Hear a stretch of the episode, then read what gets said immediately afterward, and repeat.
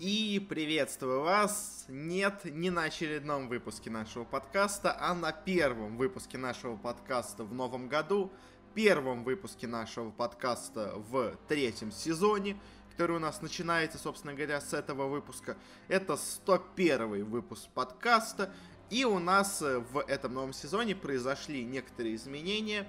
Э, произошли изменения и в подкасте, и в том, что его окружает. Быстренько сейчас расскажу, что у нас немножко изменилось. Э, во-первых, у нас более активными стали Twitter и Telegram. Э, ссылочки на них будут в описании. Также из подкаста пропадают более-менее прогнозы. И они полностью почти переносятся в телеграм-канал. Так что здесь мы в этом подкасте будем скорее больше рассуждать о результатах того, что произошло, а не будем говорить о том, что будет у нас впереди. Ну, только если давать какие-то прогнозы, но такие очень отдаленные и просто в целом на будущее. Э, что в самом подкасте изменится? У нас меняется формат. Э, потому что теперь у нас нет старых блоков, теперь у нас новая система распределения блоков. У нас есть небольшие новости по паре слов, по там паре предложений по ним. Есть новости более объемные, в которых я уже буду, как э, предпочитаю обычно, говорить достаточно много о вещах. И есть турнир, который мы будем, ну несколько турниров, которые мы будем особенно серьезно разбирать. В этот раз это у нас прошедший мейджор по Dota 2. Э, там мы будем очень много всего о нем говорить, разные вещи а по нему смотреть. Э, ну и, собственно говоря, что еще у нас немножко изменилось? У нас появятся, точнее, возродятся новые подкасты. Э, у нас будут более регулярно выходить спецвыпуски каждую середину недели. У нас будет, наконец-то, регулярно и вновь выходить наш подкаст «Базовый киберспорт», в котором я рассказываю о киберспорте, о том, что произошло за прошедший месяц, на таком более, можно сказать, понятном языке, Э, с какими-то аналогиями из реальной жизни для людей, которые э, не полные нули в киберспорте, они что-то примерно о нем знают, но они за ним активно не следят, они не особо знают, что там происходит, просто знают, что вот вроде бы как он есть. Э, вот для такой аудитории у нас будет базовый киберспорт. Собственно говоря, первый выпуск будет уже на этих выходных, посвященный тому, что у нас произошло в январе. Ну и, собственно говоря, сам наш этот выпуск тоже будет посвящен примерно тому же самому мы будем разбирать, что у нас произошло в январе. Э, поэтому, поскольку очень много всего и новостей про всякого есть, э, мы, естественно, пропускаем разные вещи, просто потому что все чисто физически в этот выпуск не вмещается.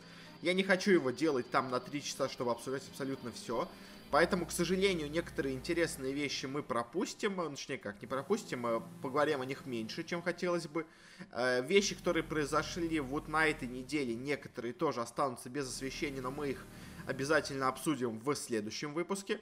Э, ну и также еще перед началом хочется сказать, что у нас Э, также возрождается наш, собственно говоря, YouTube канал, на котором будут выходить э, такие полувидео версии этого подкаста. Они будут выходить на один день позже, чем сама аудиоверсия, и они не будут полноценными видео, а но с такими более, скажем, наглядными вариантами этого подкаста. Чуть-чуть в них будет визуала, но, то есть это не будет одна стоящая картинка, чуть-чуть что-то будет появляться и изменяться, э, но слишком много вещей тоже от них не ждите, все-таки это такая более второстепенная вещь, плюс основа все-таки это подкаст, а не видеоблог. Э, так что сохраняем, так сказать, приверженность к своему формату. Ну и, наверное, более-менее все самое важное я рассказал. Все, что я обсудил, на все должны быть ссылочки у меня в описании к этому подкасту, так что переходите туда и смотрите и слушайте, что вам интересно. Э, ну и на этом уже, наверное, с предисловиями закончили. И перейдем к нашему выпуску. К нашему выпуску, охватывающему, ну, почти полный январь. Э, и начинаем, собственно говоря, с новостей одной строкой. Быстренько по ним пройдемся. Э, не будет по ним тайм-кодов, э, будет просто одна, один большой, скажем так, блок. Э, первая у нас новость. Стало известно о том, что прекратил свое, скажем так, активное существование турецкий клуб по Лиге Легенд Royal Youth, который распустил свой основной состав, несмотря на то, что он является чемпионом турецкой лиги. Он участвовал на вот недавнем Worlds по Лолу, но, несмотря на это, команда решила, скажем так, э, прекратить свое существование из-за некой неопределенности. Она теперь будет больше концентрироваться на молодежи, а вот свой звездный состав она распускает. И на самом деле интересно, что их побудило. Как многие говорят, что у них, собственно говоря, не сошлись деньги. С, ну, точнее, то, сколько они зарабатывали, и то, сколько они тратили на этот состав. Э, они поняли, что все-таки не, при, не получится привлечь столько спонсоров, сколько надо, поэтому все-таки решили распуститься и идти в таком, скажем, более дешевом направлении, э, но просто уже имея хороший опыт работы и развития игроков. Э, но, конечно, что произошло на самом деле, сказать сложно, но вот такая вот интересная вещь. Даже чемпионские клубы иногда могут закрываться на следующий год после своего успеха. Следующая у нас новость интересная пришла из Франции потому что у нас появилось новое сотрудничество футбольного клуба с киберспортивной командой. Э, у нас произошло оно между французским клубом Олимпик Лион и командой ЛДЛЦ, довольно известные, у них есть составы там по CSGO, по Лолу, по разным некоторым другим играм иногда появляются. Но в основном они больше всего по CSGO вроде бы как известно, хотя сейчас у них составов нормальных нету. Э, и так вот, Олимпик Лион станет их, скажем так, титульным спонсором. Они будут вместе развиваться, вместе как-то помогать друг другу. Э, команда теперь будет называться LDLC OL, ну то есть LDLC Олимпик Лион. Э, и в целом довольно интересное направление. То есть уже есть, скажем, футбольный клуб ПСЖ, который инвестируется в киберспорт.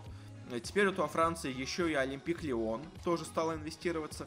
И понятно, конечно, что вот после этого стало известно состав, который, собственно говоря, себе сейчас подписал LDLC в CSGO новый. А, и он такой себе, но просто, как понимаете, сама по себе э, э, само по, себе, само по себе влияние футбольного клуба это уже довольно много.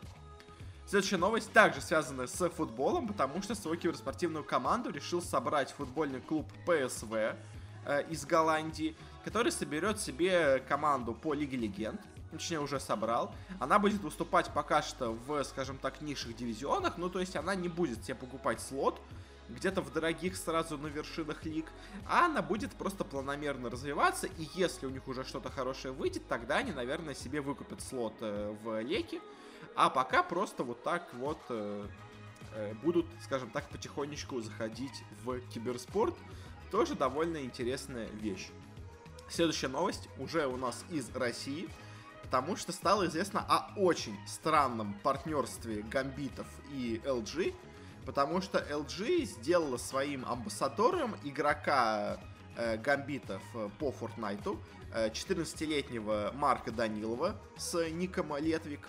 Э, и, собственно говоря, что на самом деле в этом самое странное, что LG я не понимаю, почему они выбрали этого игрока по Фортнайту, потому что я понимаю, почему команды в мире выбирают и себе в качестве из игроков по Fortnite, потому что там Fortnite популярен, но в России Fortnite абсолютно не популярен. Тут такая же ситуация, как с Dota и Лига Легенд.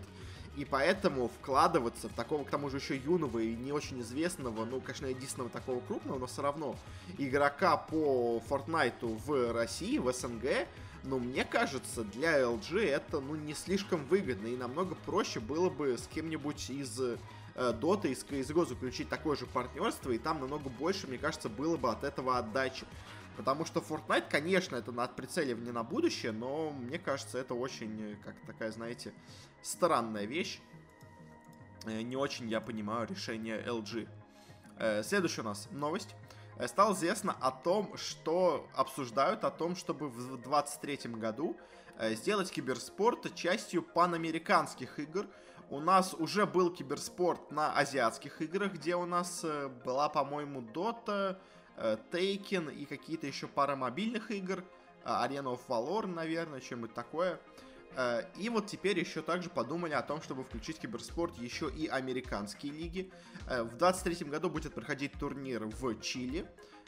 И там, собственно говоря, будут все летние виды спорта. И еще очень возможно, что киберспорт туда и там играют, собственно говоря, команды и из Северной, из Южной Америки, то есть как всякие Бразилии, Аргентины, так и США, Канада, Мексика. В целом довольно серьезные и, скажем так, влиятельные страны э, вообще во всем спорте в мире. Следующая у нас новость. Э, стало известно о том, что новым спонсором американской ЛЦС э, стало стало пиво Bud Light. Собственно говоря, уже до этого Bud сотрудничал с Лигой по Overwatch, а теперь продолжим свое, скажем так, вливание в киберспорт. Э, и теперь стал партнером еще и по Лолу, а не только по Overwatch. У нас также еще есть много разных спонсорских новостей по Европейской лиге, по Леку, но я их оставил на следующий выпуск, так что простите, пожалуйста, но уже слишком много было разных новостей. Следующая у нас новость, даже несколько, можно скажем так, новостей в одном блоке. Э, она связана с не самой, конечно, приятной вещью.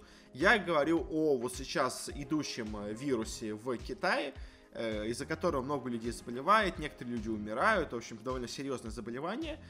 Из-за этого приходится отменять довольно много разных вещей в Китае.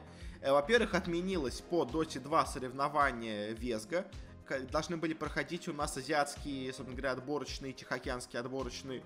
Они пока что временно перенесены на непонятный срок, но я думаю, пройдут, конечно, но вот непонятно уже на каком уровне, потому что все-таки, знаете, организация лан-мероприятия это все-таки довольно серьезная вещь, и она готовится не за неделю, не за две, а за месяц как минимум, а лучше вообще месяца за три, за четыре до него начинать уже все делать, так что непонятно в итоге, как все это пройдет и куда все это переедет.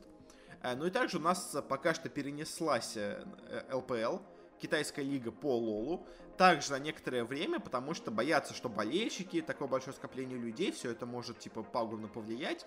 Э, так что пока что первые недели ЛПЛ будут у нас пропущены. И только потом уже будут они полноценно начинать играть со следующей недели, ну или может быть еще дальше, пока не будет как-нибудь, скажем так, решено с этим, собственно говоря, вирусом. Э, ну, вот как-то так получается, очень обидно, конечно, и жалко, что, ну, многие, на самом деле, люди теряют деньги, теряют внимание, и люди теряют просмотры, и им не, они не могут посмотреть на турнир, который хотели из-за таких вот обстоятельств, не связанных напрямую с организаторами, но вот, к сожалению, иногда жизнь такова стало известно, но скорее пока на уровне слухов, о том, что может закрыться киберспортивный клуб М19. Собственно говоря, они уже довольно давно были в таком полуактивном состоянии. Они когда-то получили очень много финансирования, купили себе много крутых составов, а потом как-то у них все пошло не так, они постепенно стали сворачиваться, перешли в разные более нишевые дисциплины типа Лиги Легенд, PUBG и вот всем, тако, всем таким. А теперь вот, э, по слухам, они полностью прекратили свое существование. Конечно, они пока что еще официально об этом не заявили. И, как говорят, они, скорее всего, вряд ли об этом заявят. То есть они просто будут делать вид, как будто мы просто сейчас э, временно не работаем. Э, но, по сути дела, можно сказать, что, да, команда закрывается и собственно говоря, инвесторы в нее вложились. Неизвестно, на самом деле, насколько, конечно, они получили э, отдачу от, этого инвести... от этой инвестиции. Э, но я думаю, что-то они, наверное, заработать с этого смогли. Особенно вопрос к тому, насколько рано они, скажем так, вывели деньги из М19. Может быть, и до сих пор клуб тоже приносил какую-то в целом прибыль. Следующая у нас новость. Перейдем к такому более разделу решафлов, хоть он у нас исчез напрямую. Во-первых, стало известно о том, что в Ninja Sun Pyjamas по Dota 2 произошли изменения. Из команды ушел Гунар, Собственно говоря, это многие прогнозировали. Он играл довольно плохо, и, в принципе, довольно логично было его из команды убрать. Э, так что вот как-то так, пока новая замена еще неизвестна, но я думаю, возьмут... Я даже не знаю, кого возьмут. Я думаю, кого-то скорее более опытного, хотя фиг знает, может, и еще одного молодого парня решат попробовать. Другая у нас новость из Rainbow Six Siege стало известно о том, что организация Rogue довольно, на самом деле, крупная и богатая, хоть и она не так известна нашим СНГ людям, потому что она э, присутствует в киберспорте, который у нас в СНГ не очень развиты.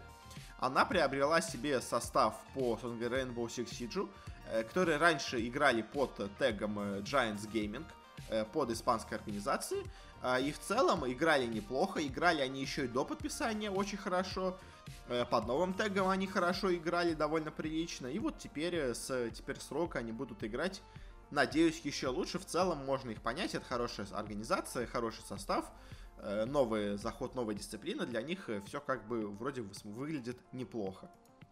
Другая у нас новость пришла от Cloud9, которые себе наконец-то определились с составом по CSGO.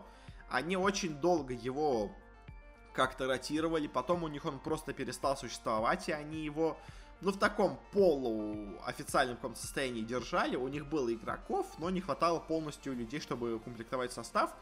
И вот они всех остальных игроков из своего состава отпустили и подписали себе новую команду. Ей стала уже существующая американская команда АТК. Мы ее пару раз видели на некоторых турнирах, обсуждали, что они в целом играли не настолько уж и даже плохо но и чего-то, если честно, невероятного от них я тоже никогда не видел. Это команда вот та, в которой есть несколько игроков из Южной Африки, из ЮАР.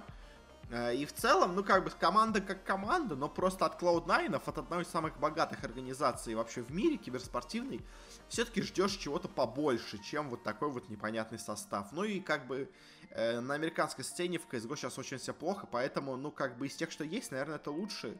Но просто проблема в том, что особо никого серьезного и нету. Ну а, кстати, продолжая тему с Cloud9, стало известно о том, куда перешел один из их игроков, который у них держался в составе. Я говорю про Голдена, потому что стало известно о том, что Голден перешел во Fnatic. Он вернулся, скажем так, вновь э, в свою, можно сказать, родную организацию.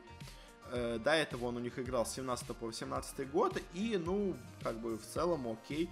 Посмотрим, что у нас будет с Натиками теперь с Голденом они в целом нормально играли до этого, э, но теперь вот он снова у них. Посмотрим, что изменится в игре Фнатиков.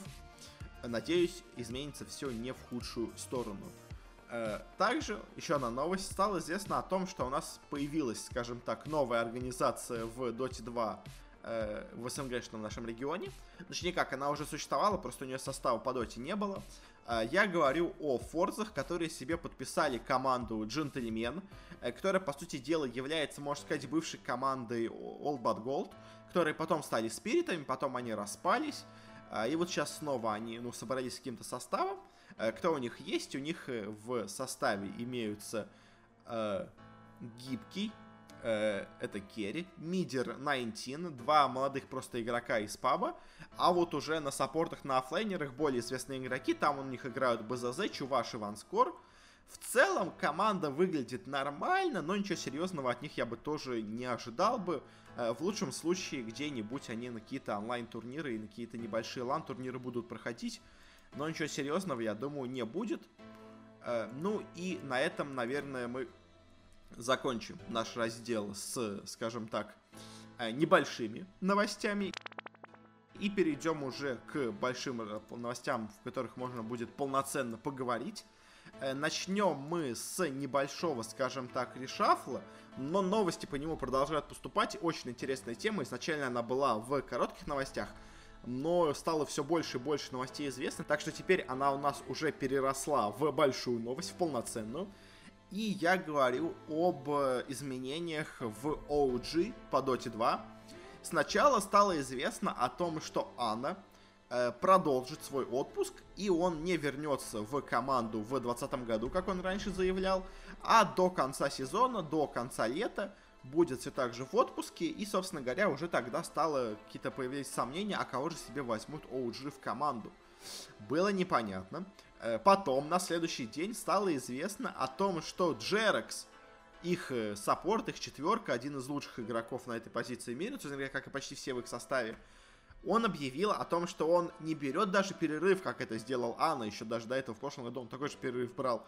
Он объявил о том, что он завершает карьеру.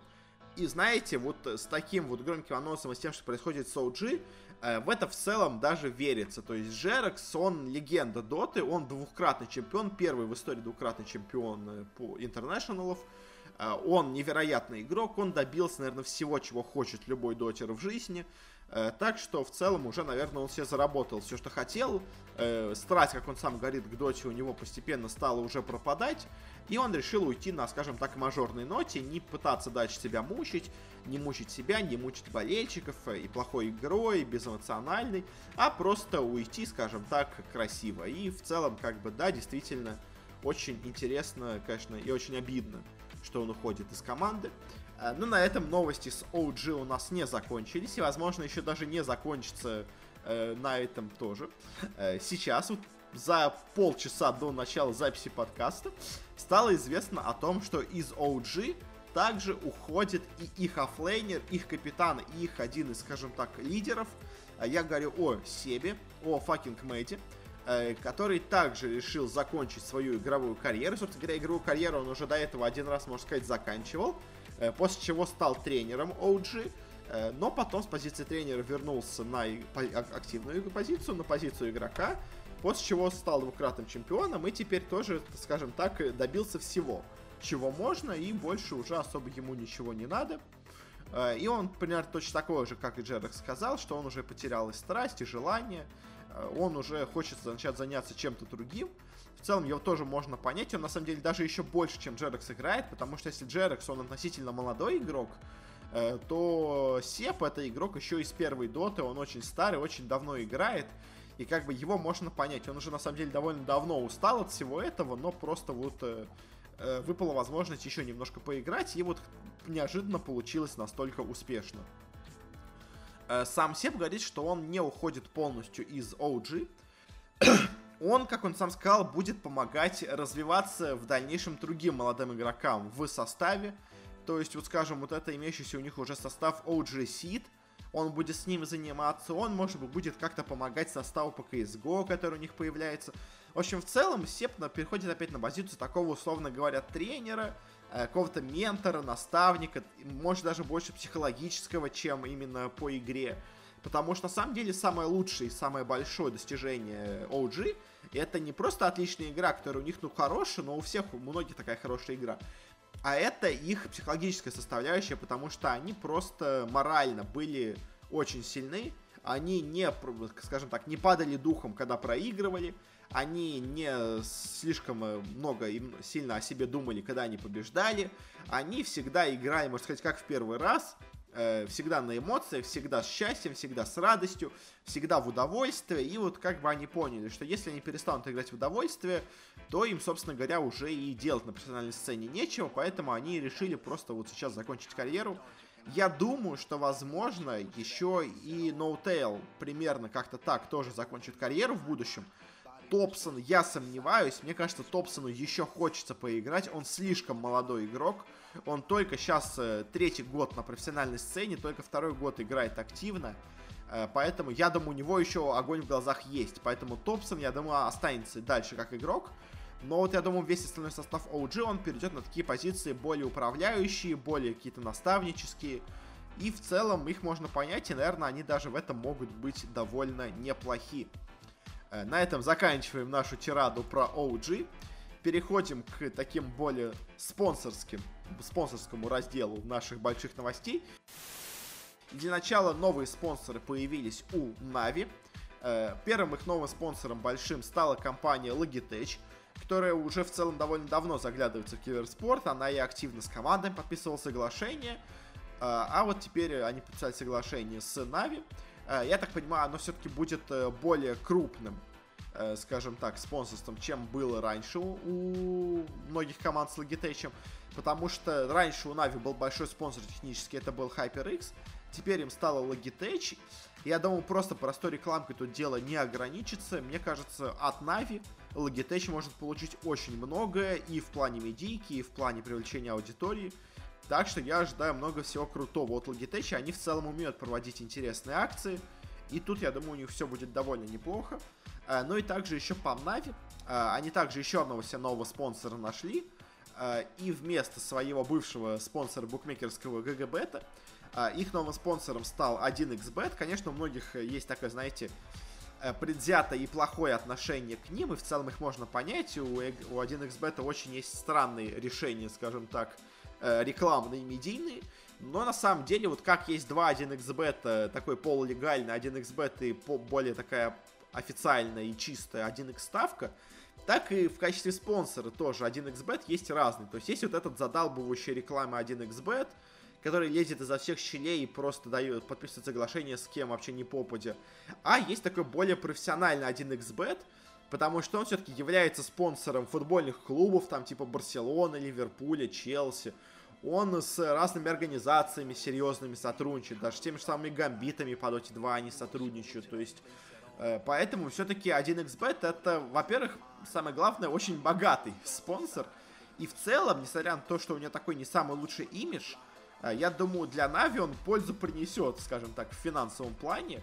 И в целом, как бы, когда это касается серьезных команд, 1xbet довольно хорошо себя ведет.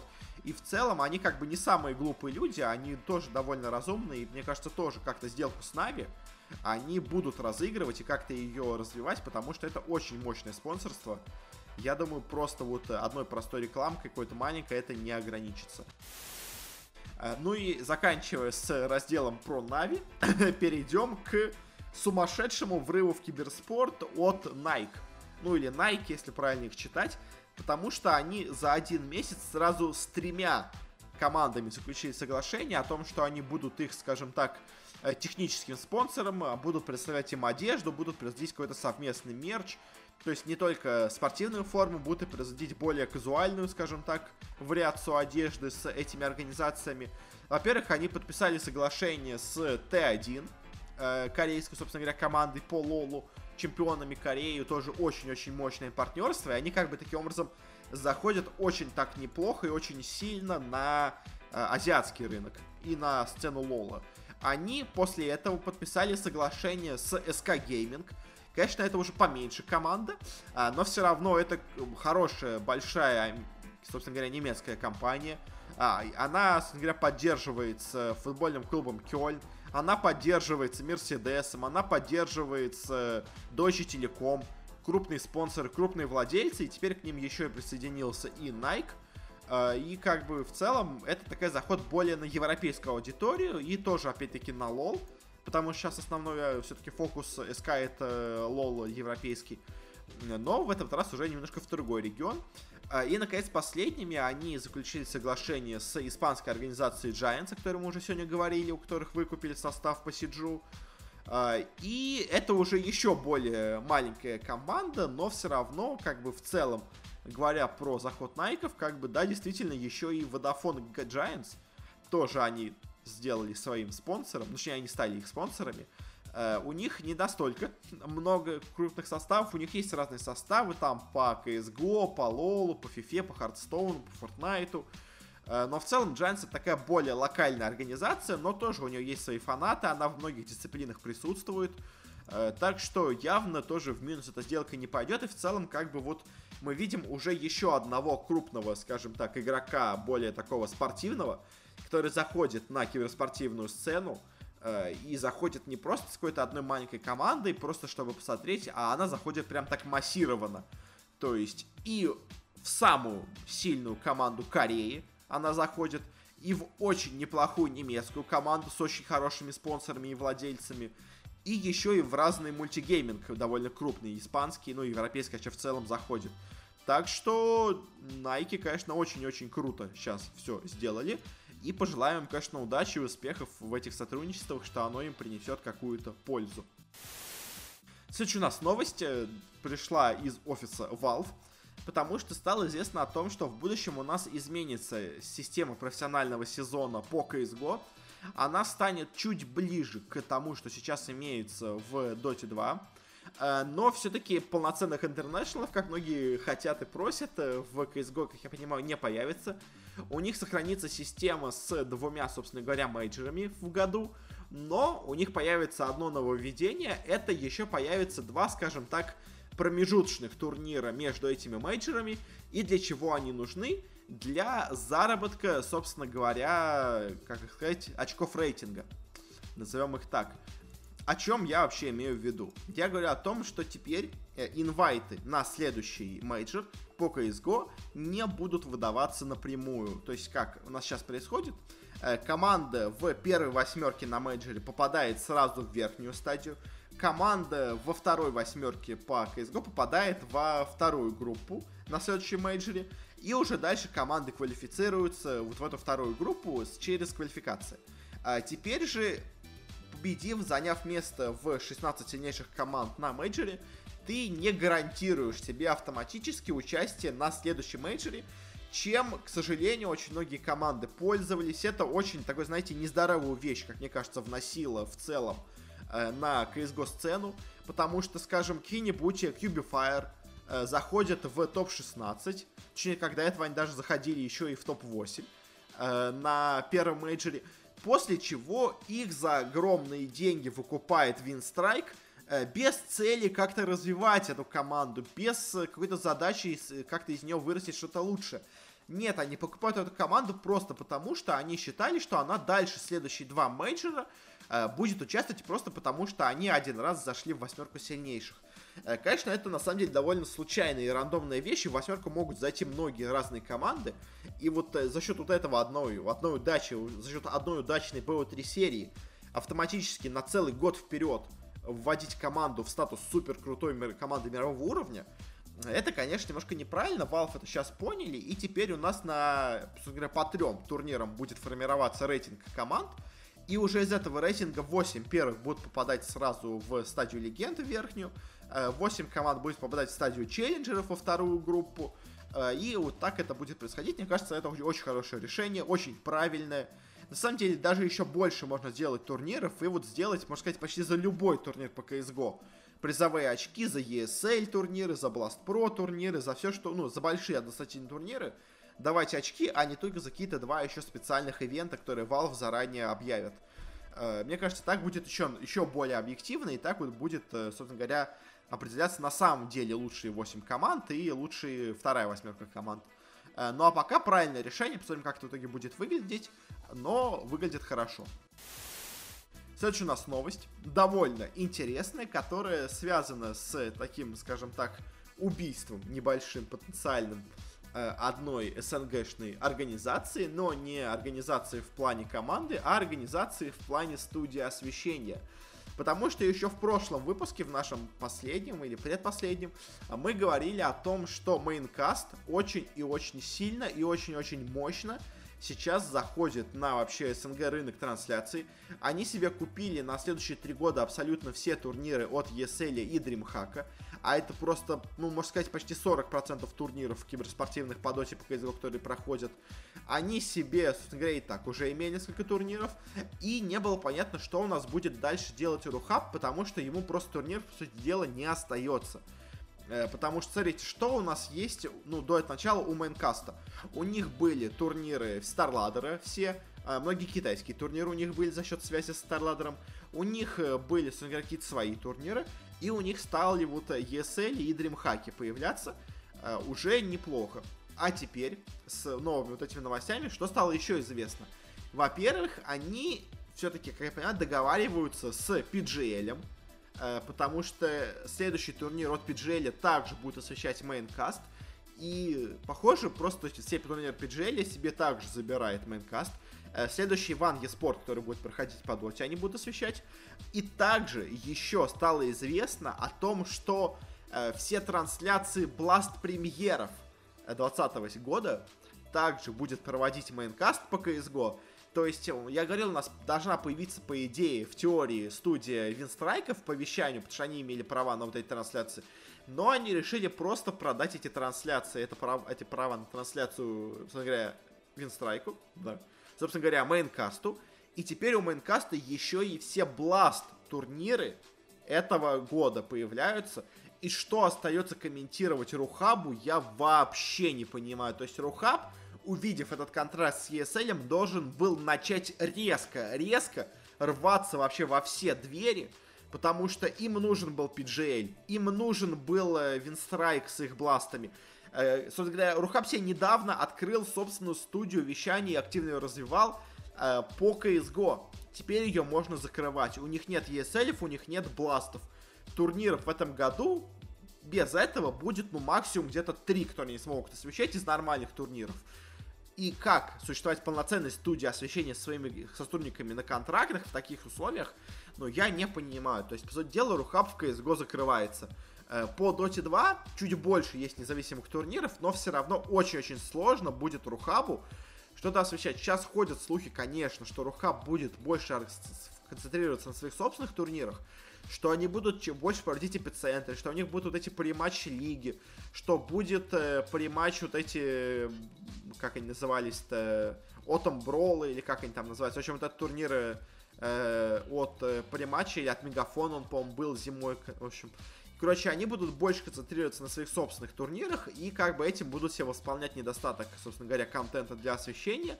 Но, если честно, очень все это выглядит, ну, мне кажется, недолговечным и как-то очень, мне кажется, малым, чтобы начать и нормально как-то дальше существовать и себя обеспечивать.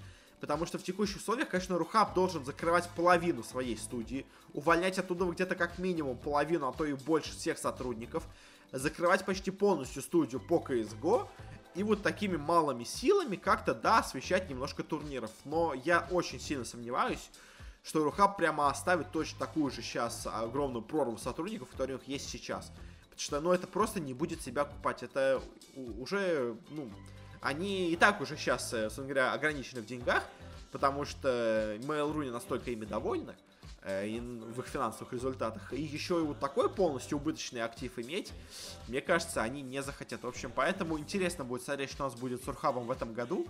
Пока что мейнкаст его, скажем так, выигрывает почти везде, где можно. Ну и следующая у нас тоже очень большая, очень важная, интересная новость. Э, она связана у нас с компанией Activision Blizzard э, и с YouTube.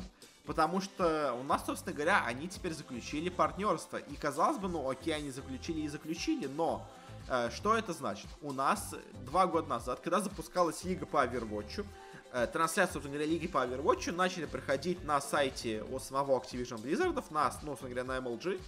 Э, после чего Twitch за огромные, по слухам, за огромнейшие деньги выкупил себе права на трансляцию лиги по Overwatch. Э, вот, видимо, права закончились, видимо, они на два года их взяли.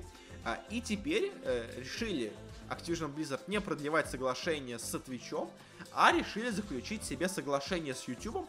Это все еще на фоне сейчас стартующей лиги по Call of Duty. То есть лига по Call of Duty будет стартовать уже с YouTube. А, и еще очень важно, это на самом деле партнер, ну, говоря, конкуренция тут идет не только между Activision Blizzard, но еще и между другими двумя гигантами, можно сказать, просто IT-индустрии. Потому что, по сути дела, таким действием Google очень и очень сильно подгадил Амазону. Это ой, прямой конкуренции. Ну, говоря, Amazon владеет Твичом, Google владеет Ютубом. И таким образом у нас перебежали Activision Blizzard со своими лигами по Overwatch по Call of Duty с Amazon на Google. И теперь у нас все будет проходить на YouTube. И на самом деле к этой сделке есть одна очень интересная вещь. То есть, конечно, да, э, понятно, что на самом деле тех, кто смотрит турниры, особо много, я думаю, не изменится. То есть, что есть трансляция на Твиче, что есть трансляция на Ютубе. На Ютубе, на самом деле, даже мне плеер, если честно, больше нравится. Э, на нем больше возможностей, можно ускорять трансляцию, чтобы догнать, если ты вдруг ее отста- отстал в какой-то момент. Можно мгновенно вернуться назад, то есть на Твиче этого сделать, ну-ка, в теории можно, но это довольно сложно откататься, откатиться назад.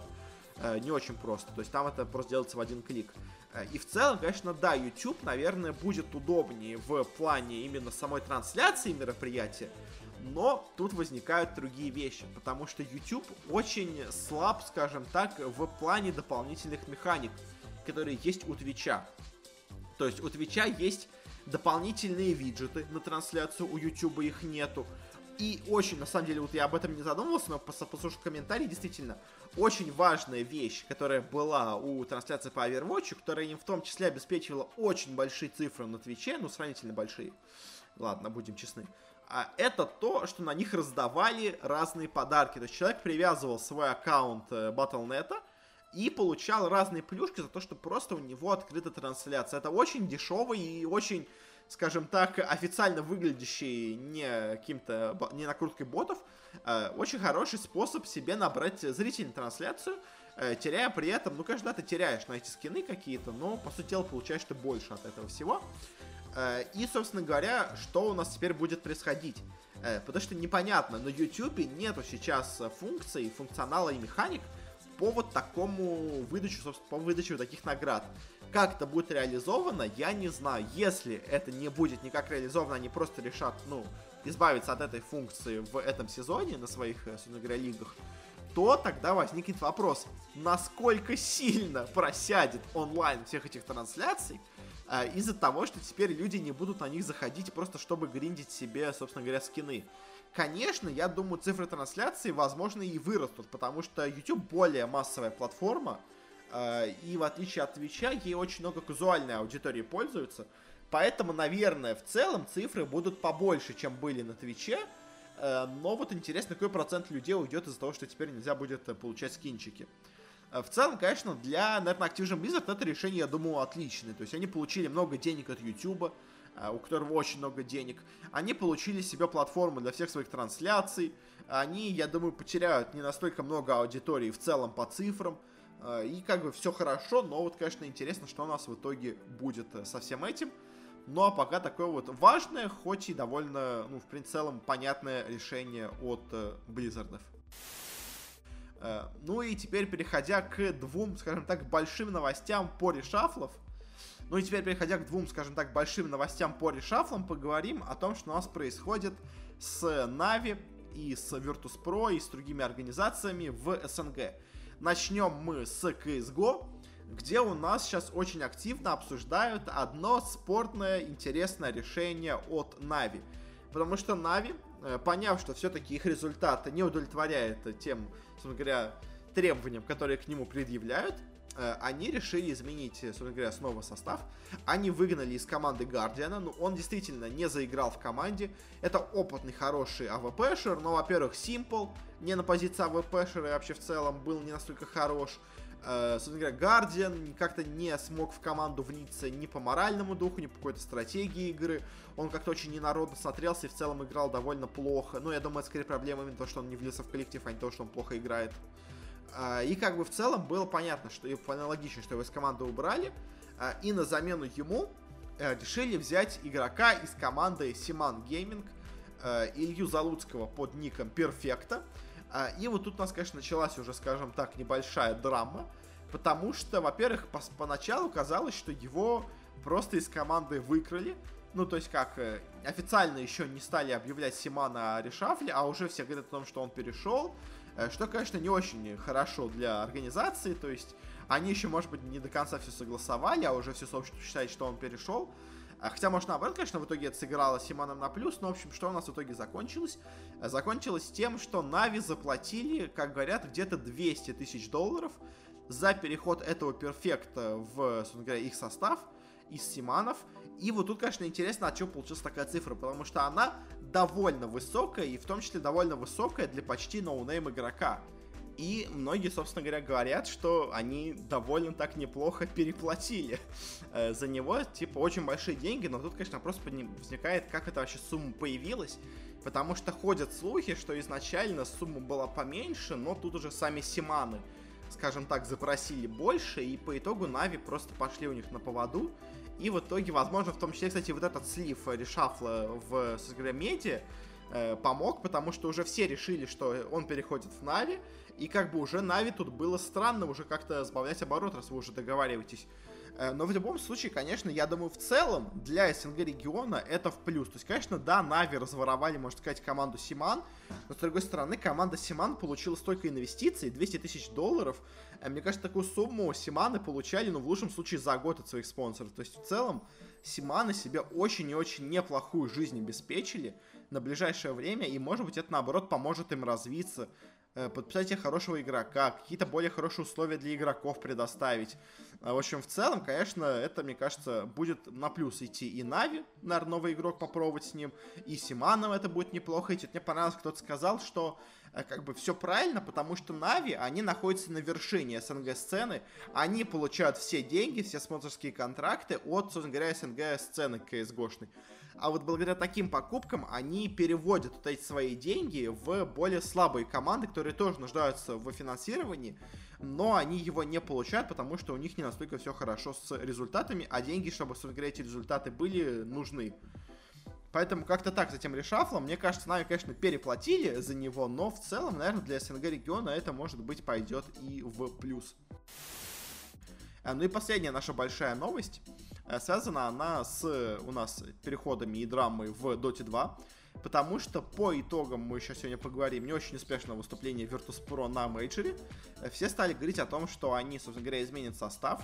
Э, почти уже, мне кажется, стопроцентная информация о том, что из команды у нас уходят, собственно говоря, два новичка, Эльпептик, Кит и Сейф, как я, собственно говоря, и предсказывал, э, что если у них ничего не получится с этими игроками, то они их выгонят из команды, так и случилось, похоже. И теперь, конечно, интересно, кого они возьмут, потому что вроде бы как очень и очень уже близки к ним переходу два игрока игрока. Это у нас э, ГПК и это у нас Заяц. Это игроки из двух прямых конкурентов. Из Гамбитов и из Нави. И, собственно говоря, как я и говорил, э, что Virtus.pro, у них э, было время на, скажем так, эксперименты. Полгода они повеселились с Epileptic Kidом и Сейвом, не получилось. И теперь пришла уже пора, собственно говоря, давать результат потому что у вас состав по CSGO, извините, пожалуйста, в не самой лучшей форме. Э, у вас состав по доте, играет просто ужасно, и в таких условиях, конечно, очень сложно существовать такой большой организации, у них там уже еще и Рухаб теряет все трансляции, как бы все, казалось бы, конец Есфорсу. И, естественно, им надо по Dota 2 делать какое-то серьезное большое решение. И они решили подписать, наверное, двух лучших игроков на позициях, на которые они сейчас ищут. Но тут, конечно, возник вопрос с их переходами. Потому что и ГПК, и Заяц имеют контракты со своими организациями. Контракты не дешевые, и обе команды не очень-то хотят их отпускать. Э, с ГПК вообще, как мне известно, Virtus.pro связывались еще даже в момент его перехода в Гамбиты. То есть ГПК в целом давно уже с Virtus.pro э, немножко, скажем так, связан. И, может быть, конечно, даже если не контракт, то какими-то устными договоренностями они, думаю, с ним уже до этого были. Э, поэтому по ГПК, может быть, разговор пройдет попроще, но и то, то есть Гамбит явно попросит за него очень большие деньги. И тут, конечно, будет вопрос, а решаться ли Virtus.pro на такие огромные финансирования. Но еще сложнее ситуация, как я понимаю, происходит с Зайцем. Потому что Зайца еще этим летом все хотели выкупить у Нави, но они никому его не отдавали, держались за него просто, ну как, э, как не в себя. И сейчас, когда они убрали из команды Санейка, Заяц стал их капитаном, у Нави, казалось бы, все относительно неплохо с их составом, и вот Заяц уходит из команды в Virtus.pro. Конечно, это очень не нравится Нави. Заяц у них на очень хорошем контракте, у него прописаны очень большие отпускные суммы. То есть, говоря, у него не прописана отпускная сумма, отступная, извините, сумма. Э, поэтому, собственно говоря, очень большие предложения могут Нави просить из-за него. Э, и вроде бы как даже тут произошла такая ситуация, что у нас Virtus.pro предложили за него хорошие деньги, а Нави встали в позу и сказали, окей, ГПК, ГПК Заяц уходит из нашей команды, но он к вам не переходит. Он остается у нас сидеть на скамейке и будет гнить до конца своего контракта за то, что решил так плохо поступить, а мы, ну, как бы ни вам, ни себе сделаем. Конечно, это такое, знаете, серьезное решение от Нави, но в том числе немножко, скажем так, нечеловеческое. То есть, я думаю, если они по итогу так поступят, то, конечно, их сожрут. Сожрут абсолютно полностью в Dota комьюнити. Потому что, ну, понятно, конечно, что вы у них хотите отпускать, но просить за него огромные деньги. Но ломать человеку карьеру, специально его на год просто сажать, не, не разрешать ему нигде играть, это, мне кажется, будет еще более худшим решением. Поэтому я надеюсь, что все-таки они к какому-то консенсусу придут, э, найдут сумму денег, за которую Нави готова отпустить Зайца в Virtus.pro, ну и попробуют как-то дальше с этим решить какие-то свои проблемы. В целом, конечно, Virtus.pro, конечно, как всегда, действует со стороны Гегемона, просто скупая всех самых крутых игроков из остальных команд, но в прошлый раз им это помогло. Посмотрим, что у них получится в этот раз. В целом, решафлы неплохие, если они произойдут. Конечно, все еще очень меня волнует позиция Резолюшена в Virtus.pro, но что поделать, к сожалению, пока что он, видимо, там очень крепко засел. Э, ну и в самом завершении нашего этой стадии быстренько поговорим про турнир, который у нас был на этой неделе. Это у нас виплей Буковель Майнер. Э, по нему, собственно говоря, особо много сказать нечего. Тут было несколько провалов и несколько очень хороших выступлений. Э, кто у нас, собственно говоря, на турнире провалились? Провалились у нас полностью на турнире Нипы. Кто, собственно говоря, после этого и заменили у себя Гунара из состава его убрали. Ну, потому что просто уже невозможно дальше терпеть с такой плохой игрой. А, у нас э, вылетели с турнира первыми также команда Фурия бразильская, тут ничего неожиданного. Вылетела команда Team Spirit наш, но тут в целом, на самом деле, тоже ничего неожиданного. У них была очень сложная группа, и тут им как бы повезло, что они еще третье место заняли, а не четвертое. И также вылетела команда Envy Fighting Pandas в числе первых, которая в целом играла неплохо, но просто им немного не хватило. Кто у нас прошли? У нас прошли из группы А это Roll of Give Up, которые очень неплохо смотрелись. И это команда GeekFam, которая смотрелась нормально, но ничего-то прям особенного тоже не показывала. Из группы Б у нас с первого места прошли Гамбиты, которые очень и очень круто играли. А со второго места у нас прошла команда Нигма, бывшие Ликвиды, команда с Куроки, Мираклом, Майнд Контролем. И, собственно говоря, по ходу этого турнира мне, честно, казалось, что должны пройти дальше Ронов Гивапы. И за второе место не будет бороться Гамбиты, но тут произошло неожиданное. Гамбиты проигрывают сначала Гигфэмом, потом проигрывают, собственно говоря, Нигме, и вылетают с турнира, заняв четвертое место, э, провалившись полностью в плей-оффе. Конечно, это очень сильно повлияло на команду. Возможно, частично после вот этого ГПК я решил перейти в Virtus.pro, понимая, что и в Гамбитах все тоже не идеально. Ну а дальше у нас вылетели Гигфамы, в целом довольно ожидаемо, и в финале у нас играли Royal Give против Нигмы. Э, я ожидал, что ну, будет борьба, но в итоге победит у нас китайская команда. Но по итогу у нас произошел полный развал со стороны, собственно говоря, Нигмы. И они вышли из этого матча победителями и в итоге выиграли этот майнер. И в целом по майнеру, что можно сказать, у нас был один большой провал, это Нипы. Э, Гамбиты себя показали, наверное, хуже, чем я от них ожидал. А Нигма и Ронова Гива показали себя очень и очень неплохо. Э, ну и на этом мы заканчиваем с нашим разделом, скажем так, больших новостей и перейдем к нашему турниру недели. Я говорю, конечно же, о Dream League сезон 13, о мейджоре в Лейпциге, как его также еще можно назвать. И с ним было много всего интересного связано э, в этой нашей новой рубрике. Для начала мы поговорим коротенько о цифрах этого, этого турнира, о, о цифрах на трансляции. Собственно говоря, я и давал прогноз на то, как они будут использовать свою формулу. Можете найти там немножко раньше, у нас выходил спецвыпуск про это, и статья есть, и подкаст. А что у нас получилось по цифрам? На самом деле цифры получились очень и очень неплохие. Потому что в пиковом значении этот мейджор смотрели 475 тысяч зрителей, это было в финале. И в среднем турнир смотрело 211 тысяч людей. Если сравнивать с прошедшим у нас до этого прошлым мейджором в Китае, MDL Chengdu Major, то на прямой, то в пике там было 350 тысяч, а не 470, то есть почти в 120 тысяч рост был.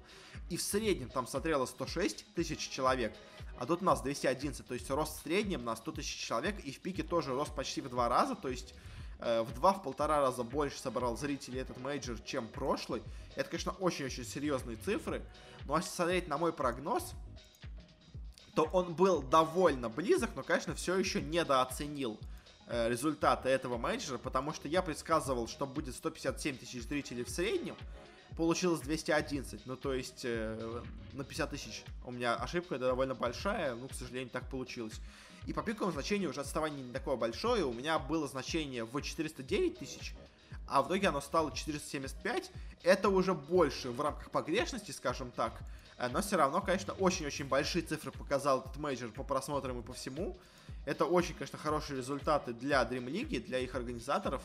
Э, так что вот так вот интересно у нас все получилось э, с цифрами. Больше, чем я ожидал, больше намного, чем у прошлого мейджора.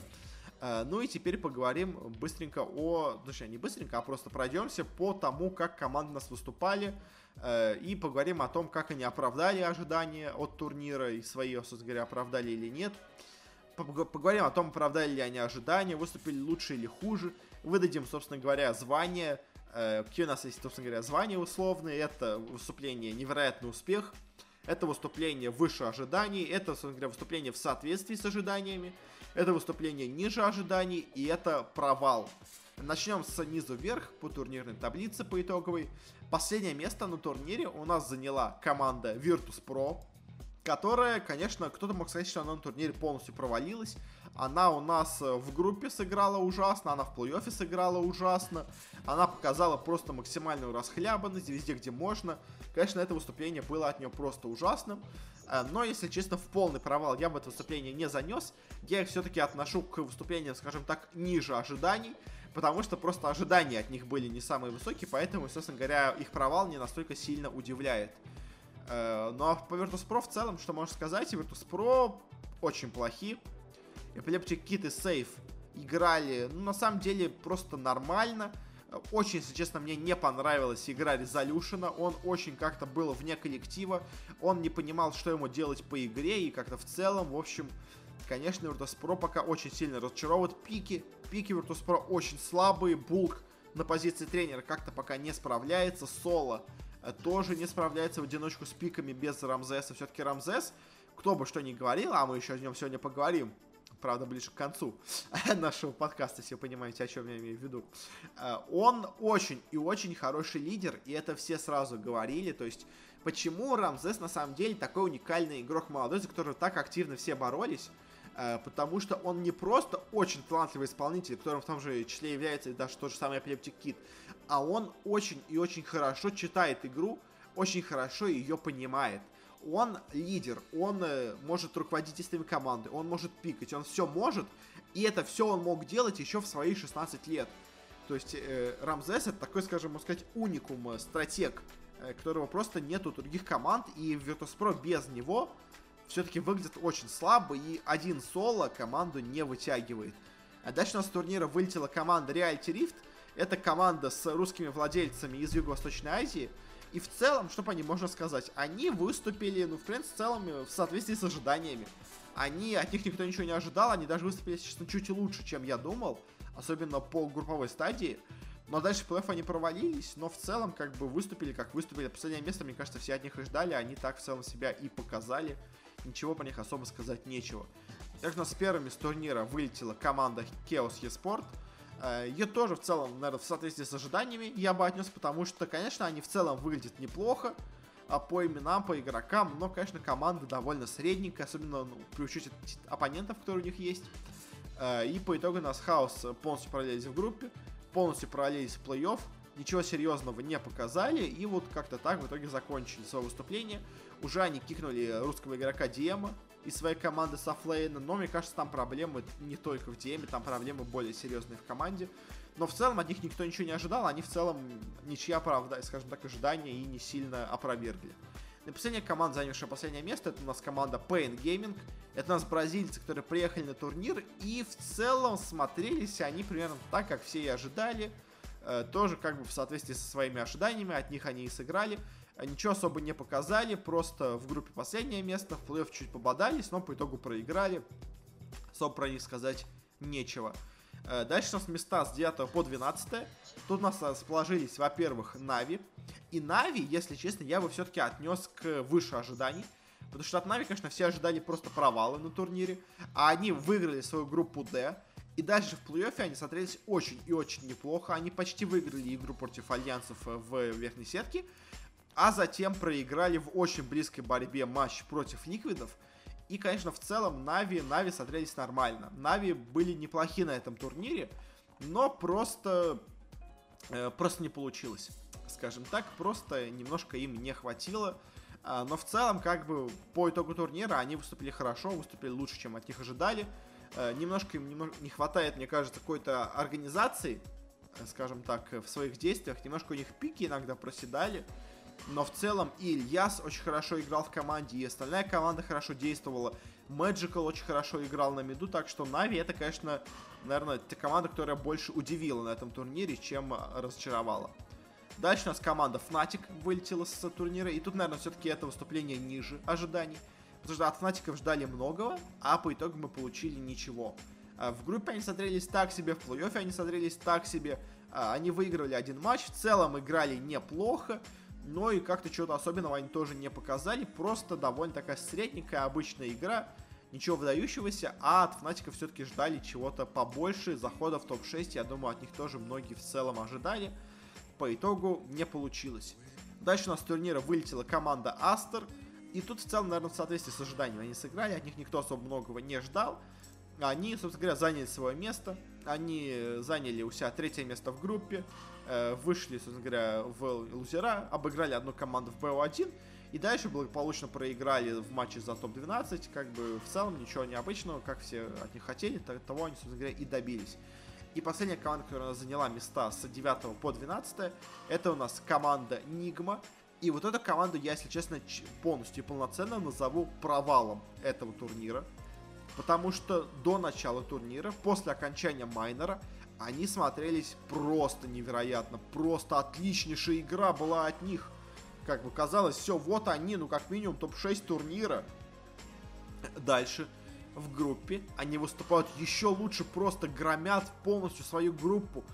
Выигрывают абсолютно всех оппонентов. И Fnatic, и Aster, и TNC. Просто невероятнейшая игра от Нигмы. Ну, все, можно сказать, все, команда уже готова заходить в топ-3 турнира. Дальше в виннерах, в плей у них случаются, случаются проблемы. Они играют с EG, казалось бы, ну, EG нормальный соперник, как бы... Они с ним были очень близки к победе, конечно, в итоге проиграли, но все было неплохо, как бы, окей, будут идти по лузерам, и дальше они в лузерах проигрывают перуанцам. Конечно, перуанцы сильная команда, которая может удивить, но и Нигма в этом матче смотрелась просто ужасно, и по итогу, конечно, они вылетели заняв топ-12 только. И это для меня, честно, главный провал этого турнира. Я от Нигмы по ходу всего турнира, смотря на их выступление, ожидал намного, намного большего. А по итогу, в последней игре они выглядели настолько плохо, настолько слабо, что я даже не знаю, что с ними случилось.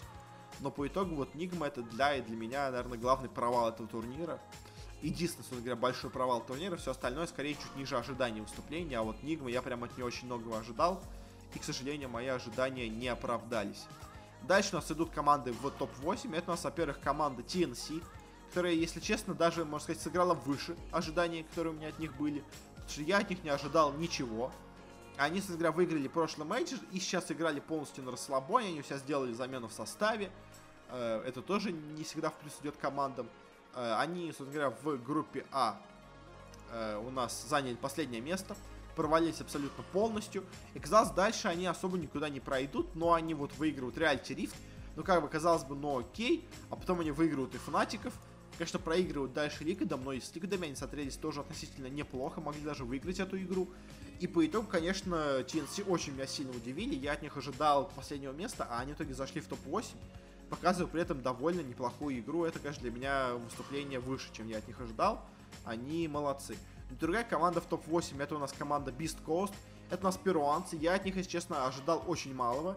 Я бы, честно, даже их назвал невероятным успехом этого турнира, но все-таки, наверное, все-таки отнесу к выше ожиданиям потому что они играли с заменой, это, конечно, очень сильно по ним бьет, но в целом команда всегда довольно сильная, команда всегда очень боевитая, поэтому от бесткостов каких-то неплохих результатов я бы, собственно говоря, я, я всегда от них этого ожидаю. Я ожидаю от них топ-12, ну, почти в каждом турнире.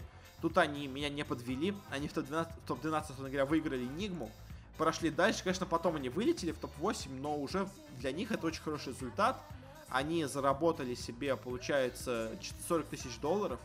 А, и в целом, ну, как бы, очередное хорошее выступление от бесткостов. Э, чуть лучше, чем все ожидали, но, как бы, нормально, нормально. Бесткосты молодцы, как бы, как и всегда. Выступают очень неплохо. Дальше в топ-6 у нас две команды. Первая команда это Team Liquid. И Team Liquid, если честно, я тоже отнесу к командам, которые выступили выше ожиданий. Потому что по тому, как они выглядели в начале турнира, я прям вообще от них ничего не ждал. Они очень плохо сыграли группу.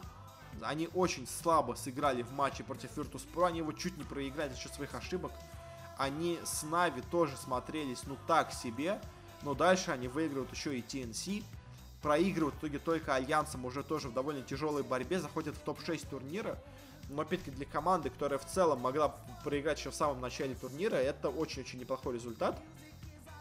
Но, конечно, по ликвидам Э, что хочешь, что хочешь сказать, они все-таки команда довольно пока что слабенькая. У нее есть очень хорошая вещь, это ее пики, это ее стратегии. Они по пикам почти всегда выигрывают абсолютно любого оппонента, но дальше у них начинаются проблемы с двумя вещами. Это, во-первых, э, исполнение, а во-вторых, это макростратегия на игру. По исполнению они просто нормально играют, у них нет никакого супер исполнителя, они просто играют нормально. А вот по макроигре у них очень большие проблемы. Они, когда начинают, говоря, завоевывать преимущество за счет хороших пиков, они просто не знают, что с ним делать. То есть во всех играх, где они были, они просто загоняли противника под базу, выигрывали 40 тысяч голды, и дальше просто не знают, что делать. Они удержат под базой все эти 40 тысяч голды, и ничего не могут сделать. И дальше они чуть не проигрывают игру, первый раз, второй раз, третий раз. И поэтому, конечно, Ликвидам надо что-то делать именно с, собственно говоря, организацией стратегии на игру. То есть, как организовать пик, они знают лучше всех, мне кажется, в доте, может только если секрет лучше них. А вот по исполнению по стратегии пока что, к сожалению, ликвиды не настолько сильны. Э, ну и другая команда в топ-6 у нас команда IG. IG выступили, наверное, в соответствии с ожиданиями. От них все ожидали топ-6, они его и заняли. Просто хорошая, сильная китайская команда, без каких-то особых э, выдающихся черт. Просто очень хороши, очень хорошо играют, неплохо пикают, хорошая у них стратегия, все у них хорошо. Как бы все ожидали топ-6, они его и заняли, ничего особенного про них сказать мне нечего. Дальше сейчас начинается топ-4. И на четвертом месте у нас оказалась команда Альянс. Альянс это, наверное, все-таки выступление выше ожиданий. Я от Альянсов ожидал место где-нибудь в топ-8, а они в итоге заняли место в топ-4. Это, конечно, очень-очень хороший от них результат. Но в целом, на самом деле, они играли так как играли до этого. Просто скорее немножко, можно сказать, где-то повезло, где-то оппонент сыграл хуже них. Но в целом Альянс все так же остается просто очень хорошей, очень крепкой командой, которая всегда готова побороться, которая, собственно говоря, не проигрывает по пустякам, проигрывает только если она серьезно где-то ошиблась, а вот именно какие-то глупые ошибки она обычно не допускает, и за счет этого просто доходит довольно далеко, пока не встречается с кем-то, кто просто на голову выше ее, тому она уже начинает и проигрывать. А, дальше у нас топ-3. Собственно говоря, Альянсы, да, выступили выше, чем я от них ожидал. А, топ-3 турнира у нас заняла команда Вичи Gaming. Это, наверное, можно было бы в теории назвать ниже ожиданий выступлений, но все-таки отнесу их э, к соответствию с ожиданиями. Потому что от них ждали, ну, топ-2, топ-1, они заняли топ-3. В целом, наверное, назвать это провалом было бы странно. Но, конечно, Вичи, наверное, немножко разочаровали в матче за третье место. Потому что до этого матча они смотрелись просто как боги. Они играли отлично, они все свои матчи побеждали. А вот потом у них какое произошло, я не знаю, то ли помутнение рассудка, то ли они решили попробовать какие-то новые стратегии заготовки, то ли они, наоборот, знаете, выпустили свои тузы из рукава, а оказалось, что эти тузы, они, собственно не настолько рабочие, как они думали. Потому что очень часто такое бывает, команда, знаете, натренировывает себе какую-то стратегию, прямо очень-очень сильную, она понимает, что она очень-очень сильная, больше ее никогда не показывает, особо сильно с ней не играет, а потом она в, в ключевой момент вытаскивает эту стратегию из рукава, а оказывается, что эта стратегия они уже забыли, как играть. Она на самом деле не настолько хорошо играет, потому что ее не успели проверить в, на самом деле, боевых условиях. И по итогу оказывается, что их заготовка это пшик. Вот мне кажется, у Вичи то же самое получилось. Как-то они вот в конце немножко подсдали. Но в целом все еще это команда топ-3 мира, как бы без каких-то сомнений. Поэтому, как бы, да, хорошее выступление от них.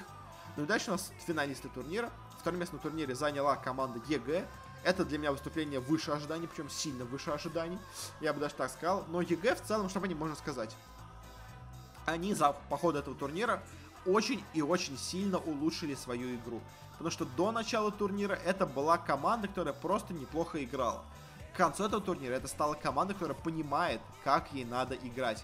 О чем я говорю? Когда турнир начинался вообще, до этого предыдущие турниры, что у них было? У них были очень сильные исполнители, но у них была какая-то неразбериха в позициях, в распределении фармы, э, в ролях по игре. То есть э, Рамзес и Артизи никак не могли себе понять, как они должны вместе играть. То есть Рамзес хочет фармить, Артизи хочет фармить, Обед хочет фармить. Э, и как-то по итогу у них ничего не получалось вместе как-то все это делать. Э, и даже на самом деле по началу этого турнира у них тоже были такие же самые проблемы.